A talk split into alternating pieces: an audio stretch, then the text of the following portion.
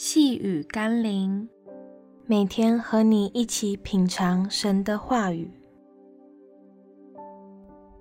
神给我们真自由，是在主里面自由。今天我们要一起读的经文是《加拉太书》第五章一节：基督释放了我们，叫我们得以自由，所以要站立得稳，不要再被奴仆的恶挟制。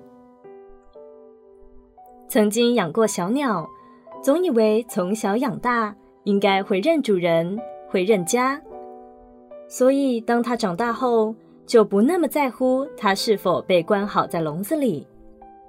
直到它飞走的那一刻，才明白原来自由飞翔是它们的天性与渴望。所以应该未曾听过获得自由的鸟儿又自甘回到笼里被挟制的。但人类却似乎搞不清楚什么才是真自由。有人以为可以为所欲为、恣意纵欲，才是享受自由的人生。殊不知，那些享乐与欲望，只不过是笼子里的鸟食。一个真正被基督释放的生命，必能体会原来生命还有另一片天空。原来可以拥有的，不只是笼子里的鸟食。